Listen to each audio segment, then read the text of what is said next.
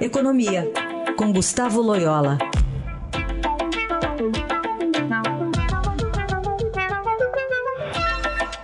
Loyola, bom dia. Bom dia, Raíssen. Bom, vamos ficar ainda no âmbito do Congresso Nacional, porque a Comissão Mista de Orçamento aprovou lá o teto com a meta fiscal com um rombo de 159 bilhões de reais.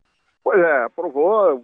O governo não teve outra saída senão aumentar o, o a meta, né? Inclusive os números que foram divulgados ontem aí da execução fiscal de julho, é, com um déficit aí de 20 bi, é, um pouco mais de 20 bilhões, é, mostram realmente que a meta anterior se tornou totalmente inexequível, né? E mesmo essa nova meta aí de 159 bilhões é uma meta apertada. Ela vai ter que, o governo vai ter que é, segurar bastante as despesas é, discricionárias. Né? O problema é que as despesas com o INSS, com a Previdência em geral, aliás, continuam subindo, é muito forte, e a, as receitas estão é, não estão caindo tanto quanto caíram no passado, mas também não estão subindo, né, Raíssa? Então, a situação fiscal continua gravíssima e o Congresso continua nessa festa aí, né, de refis e, e outras é, e outros presentes aí para si próprios às custas dos contribuintes. Né?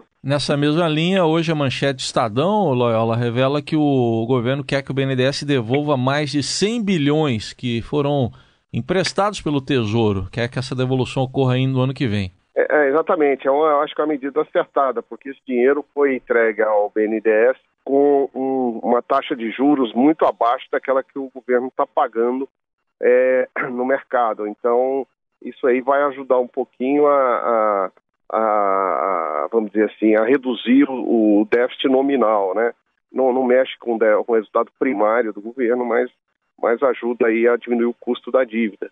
Né? Então, já que o BNDES está com é, é, as operações relativamente em marcha lenta pela própria recessão e tal, eu acho que é uma providência correta, eu acho que é, assim como foi feito ano passado, é, essa devolução deve mesmo ocorrer.